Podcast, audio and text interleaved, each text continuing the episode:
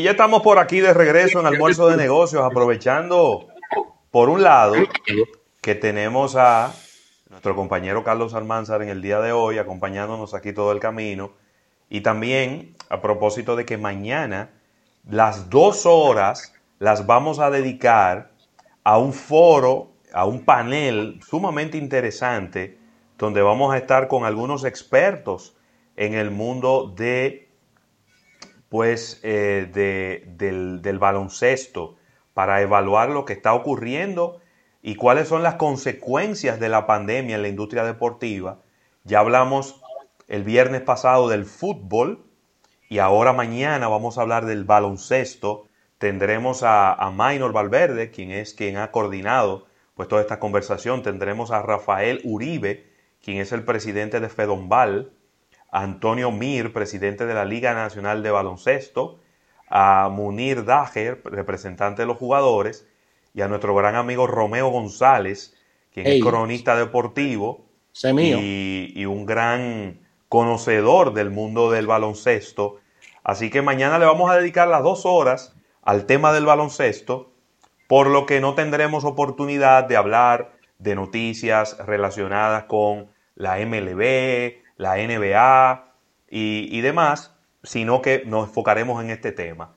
He escuchado, Carlos, unos rumores muy fuertes de que se estaría reiniciando en la temporada de béisbol de las grandes ligas el primero de julio y que los entrenamientos de primavera empezarían el 10 de junio.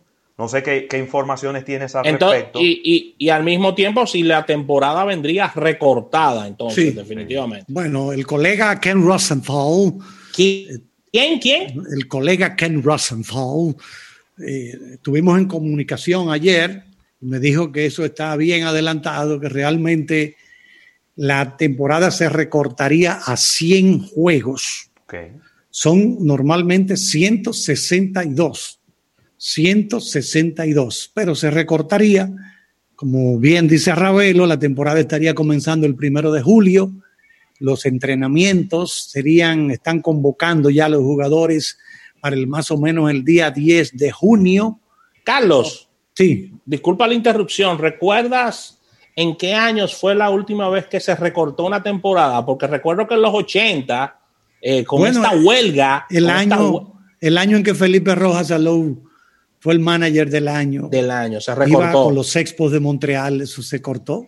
Pero fue toda la temporada. No fue mucho. Por huelga de peloteros. Fue una huelga, sí. pero no, fue no fue mucho que se recortó. se eh, recortó la temporada. Fue un poco como un mes antes de, de llegar a la postemporada. Ok.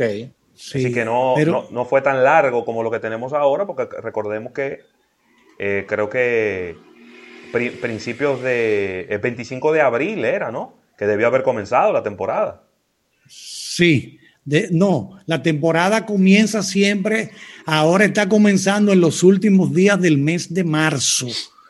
Antes era en la primera semana de abril, día 2, día 3. tienes razón, correcto. Pero exacto, entonces ahora estaba comenzando ya, ahora estaba programado para empezar en los últimos días del mes de marzo. Carlos, contractualmente, ¿qué pasa con los contratos de los peloteros con relación a estos recortes? No, se cobra, por ejemplo, si Ravelo gana 10 millones de dólares por la temporada y no se juegan los dos primeros meses, bueno, vamos, ya se perdió abril, se va a perder mayo, eh, junio tampoco, porque estarían en entrenamiento. En entrenamiento no se cobra dinero, lo que se le da es una dieta, se le da una dieta a los jugadores. Ya cuando en este caso, si comienzan el día primero de julio, cobraría julio, julio, agosto y septiembre. Ya si usted pasa la postemporada, octubre, eso es otra cosa, pero usted estaría, nada, pues pierde la mitad de tu sueldo de este año. Wow, pero una situación para los peloteros. No jugaste tres meses. Y una pregunta, Carlos, había una propuesta por ahí eh, que yo no, no, le he dado seguimiento, como de desaparecer las conferencias sí, sí, eh, sí, sí, sí, este, las divisiones. Las divisiones, perdón. Este año se, está por, se está hablando de hacer Ustedes saben que ahora tenemos eh, Liga Nacional, tres divisiones, y la Liga Americana también, este, central y oeste. Entonces se está hablando de integrar los 30 equipos en hacer solamente, eh, vamos a buscar las nuevas divisiones. es decir, que yo puedo, que yo puedo ver en, eh, y disculpa Ravelo, yo puedo ver en una final, y, lo digo emocionado, a los Yankees y Boston, una serie mundial. Podría ser. Podría, ser? sí, vamos a ver lo que, lo que están haciendo es, creo que la propuesta que yo vi era de eliminar Liga Nacional, Liga Americana. Es decir, que los que están en el este correcto. van todos juntos. Los que están en el oeste van todos juntos. Y los que están en el central van todos juntos. Y, no va a haber Liga Nacional ni Liga Americana. Entonces va a haber tres, tres conferencias de 10 equipos. Exacto. ¿Y qué va a pasar con el bateador designado? Bueno, vamos a ver si eso lo universalizan. Pero el ah. colega Bob Nightingale. ¿Quién? Bob Nightingale, del periódico USA Today, nos envió el plan que consiste en que los 30 equipos regresen a los parques de Florida y Arizona, haciendo los juegos a puerta cerrada. Pero yo creo que eso no se va a dar, porque se ha hablado de que si se comienza a jugar ahora el primero de julio, cada equipo jugará en su propio estadio. No es como se había planteado, de que váyanse a la, a la Florida o a Arizona. no, no, no, jugando un estadio ¿Eh? de, Arizona que caben 5 mil gente, ahí no hay cuarto. Bueno, pero acuérdate que no, es sin fanático que se va a jugar. Como quiera se va a jugar sin fanático en julio. Exactamente, se, va, a jugar, sin, fanático. y además eh, quizás es buscando un poco de, los costes de viajes de los equipos, ¿no? O algo así. Eso, bueno, básicamente lo que se busca con ello es tratar de eh, centralizarlos, concentrarlos. Las Vegas, por ejemplo, le ha ofertado a la NBA que lleve todos sus equipos ahí, que vayan los jugadores con sus familiares y que se hospeden en hoteles donde ellos habilitarían unas cinco canchas con cámaras de televisión, habrían otras canchas más, pero cinco ah, con cámaras para que se hagan las transmisiones por televisión, pero todo esto es pensado sin fanáticos, sin, fanáticos. Sin fanáticos, exacto. Esa es la idea. Eh, ya comenzó la liga de Taiwán como en béisbol. ya comenzó Corea, del también. Corea, que lo están transmitiendo los partidos para Estados Unidos por ESPN. Ravelo está proponiendo, estoy totalmente de acuerdo con él, una solución digital para los backgrounds de, de los juegos. Eso, se ve feo, todo, eso haciendo vacío, Carlos. ¿eh? Eso no se ve bonito, ¿no? Hay que poner, hay backgrounds digitales. Sí, fuertes. Eso está fuerte. Pero vamos a ver. Yo vamos, olvídate de que sean digitales. Imaginémonos el estadio Quiqueya, ¿verdad? Para no irnos muy lejos. El estadio Quiqueya, vacío sin fanáticos. Entonces, el que esté en su casa viéndolo por televisión, cuando le hacen una toma del, desde el center field, que se ve la espalda del pitcher, que se ve el bateador y el, y el lanzador y el, y el, árbitro allá, entonces se ve eso pelado atrás. Entonces agarremos y forremos eso con una tela, con diferentes patrocinadores o con algo que, no se vea vacío. Y una toma, por ejemplo, cuando se ve la toma de, del primera base, todos esos asientos de ahí atrás, eso se va a ver horrible. Entonces tenemos que buscarle una solución que sea agradable a la vista del que está en su casa. Ya si nos ponemos creativos y el presupuesto lo aguanta, yo le pongo una pantalla a cada asiento. claro, bueno, tú sabes que, la gente desde su casa, Carlos, oye, oye, oye esta idea. Esta va gratis para la MLB. Y por la NBA, ¿por qué no? Que usted diga, mira, yo voy a comprar ese asiento por 10 dólares por juego. Y entonces la cara mía va a salir ahí en ese asiento. Entonces cuando se haga una toma, se van a ver como mucha cara de mucha gente que están viendo el juego desde su casa bueno, en Taiwán. Para, llamar la atención y para recaudar una, borona, porque. En Taiwán usaron o están usando maniquíes. Ah, unos maniquíes, sí. Unos maniquíes, los sientan ahí. Sí, con diferentes pelucas. Exactamente. Entonces, ¿y por qué tiene que ser con peluca? No puede ser calvo. ¿Eh? No, no, no, con peluca. Lo ponen con peluca y con, y con gorra de los equipos. Bueno, pues las divisiones son en el este. Estarían Yankees, Metro, Medias Rojas, Nacionales, Orioles, Philly, de Filadelfia, Piratas, Rey de Tampa, Azulejos y Marlin. En la central estarían Cachorro, Media Blanca, Cerveceros, Cardenales, Reales, Rojos, Indios, Mellizos, Bravos y Tigres. Y en el oeste, los Dodgers, los Angelinos, los Gigantes, los Atléticos, los Padres, los Diamondbacks, los Rockies, los Vigilantes de Texas, Astros y Marineros. En términos de logística, eh, no sé, pero a mí lo que no me gusta mucho es la idea de la viajadera. Lo que quieren con esto, señores, es que los viajes sean relativamente cortos, porque ellos van a, como han agrupado al paquete de equipos que estaba en el este de la Nacional con el grupo de equipos que estaban en el este de la Americana, porque eso es lo que han hecho. Este, este, ¿verdad? Central, central. Sí, los equipos que están más cercanos para viajar. Esa es la idea. Eso te, eso te disminuye posibilidad de contagio. Eso te disminuye costes para los equipos. Sí. Y eso te disminuye una serie de logísticas que se utilizan para viajes largos que en esta ocasión no se utilizarán tanto. Sí, esa es la idea, que no tenga que viajar mucho, porque no sé, también, no sé si lo van a permitir a los familiares que se... Ustedes saben que, que renglón, el árbitro, el árbitro, ahora que ya fue confirmado Ramón Ferrer como árbitro, el dominicano Ramón Ferrer, pero no como sustituto, sino como, como árbitro ya para trabajar la temporada completa. Los árbitros novatos cobran 150 mil dólares por temporada. Son buenos. Sí. Pero son, hay mucho trabajo. Es mucho trabajo, pero son buenos. Ah, y ahora el árbitro, jugando, ahora no ganan un peso. Sí, no, no, eso es lo que quería decir.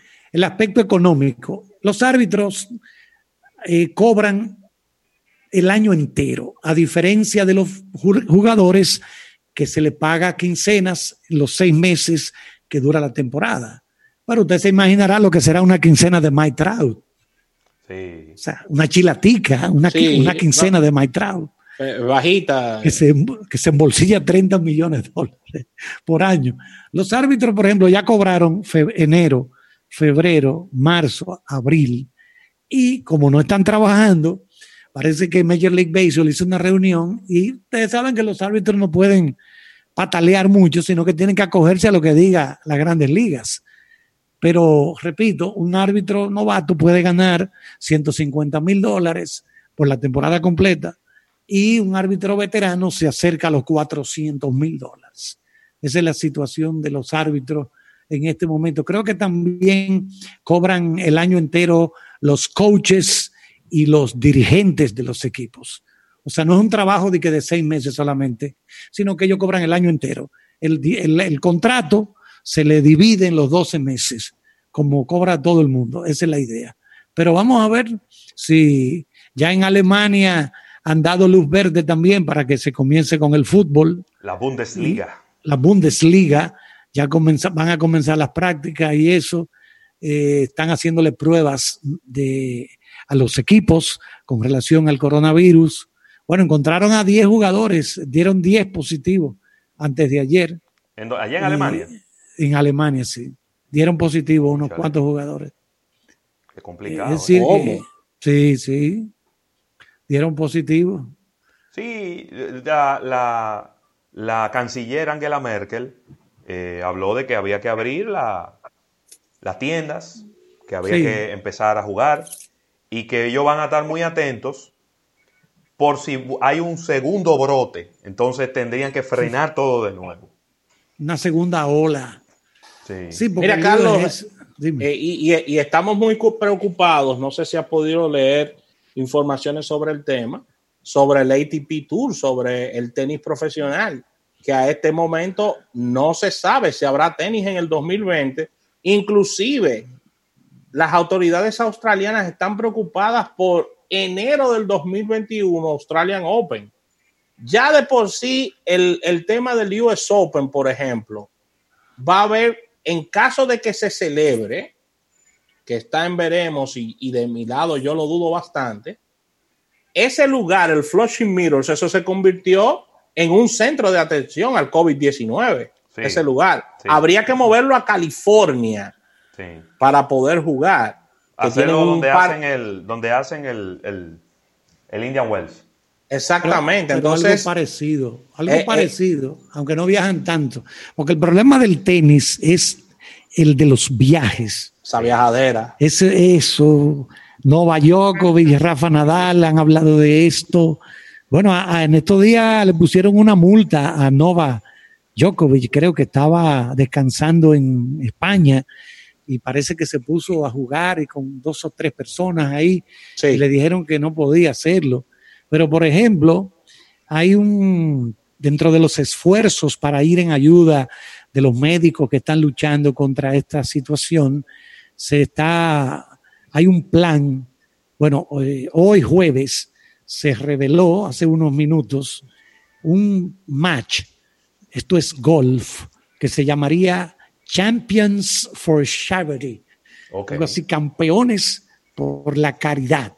10 millones de dólares estarían donando. Eso se estaría jugando el próximo día 24 de este mes en el Medalist Golf Club. Eso es en Hope Sound, allá en la Florida. Rafael ha estado ahí en Hope Sound. Claro. veces. Bueno, Hay que ver, porque yo creo, yo creo que el golf va a ser de los primeros deportes que, va, que vamos a empezar a ver acción. Es verdad. Porque es un deporte que, si bien es cierto que sin público no es igual de emocionante como cualquier otra actividad eh, deportiva, pero la cantidad de público que va a un, a, un, a un campo de golf es mínima comparada con el dinero que recauda por las transmisiones de televisión. Es correcto, pero va mucha gente. ¿eh? Sí, Va mucha gente. Y la gente compra jueves, viernes, sábado y domingo. Son los cuatro días. O sea, la gente compra los cuatro días. Ya hay algunos campos, inclusive aquí en la República Dominicana, ya hay algunos campos de golf que han abierto con ciertas restricciones. Correcto. Eh, cada jugador tiene que ir en un carrito solo. El Caddy no puede ir, eh, no puede estar cerca de ellos. El Caddy va adelante o puede jugar inclusive sin Caddy. Y y creo que es un deporte en el donde hay mucho, mucho espacio, mucho terreno para que nadie tenga que estar junto uno arriba del otro. Eh, Mira, Ravelo, tú que has participado en el PGA Tour, quisiera. ¿Cuál es la, el campo de golf que más te, te ha impresionado? ¿El ah, de Augusta, Georgia? El de Augusta, no, pero imagínate tú. Ese es el, el, uno de los campos más emblemáticos que hay en los Estados Unidos, en donde el ganador le ponen la chaqueta verde que todo golfista quiere en algún momento de su vida. Sí, del Masters. El. Señores, tenemos que despedir radio. Tenemos que despedir radio. No, no, podemos despedir. Podemos seguir unos minutos en YouTube si desea, Carlos Almanzar. No, era decir simplemente que este, este torneo de golf o este match de golf sería entre Tiger Woods, Phil Mickelson y además se incluiría al quarterback Peyton Manning contra otro quarterback, Tom Brady. Ah, pero un Dream Team. Así que gracias, Carlos Almanza. Vamos a meter a Michael Jordan en ese lío. claro, que es golfista también. Sí, le gusta mucho el golf. Gracias, Carlos Almanza. Gracias a la Asociación Nacional. Nos despedimos en este tu programa de almuerzo de negocios del día de hoy. Mañana nos unimos en otro programa, viernes, en este especial con especialistas del baloncesto a tratar toda esta situación Gracias. del baloncesto. Gracias a todos los que nos siguieron a través de YouTube. Así que mañana a la una de la tarde por aquí estaremos. Gracias, Carlitos. Nos mantenemos. Después me va a decir cuál es la marca de la cerveza que te estaba tomando ahí. Nos vemos mañana. Bye, bye.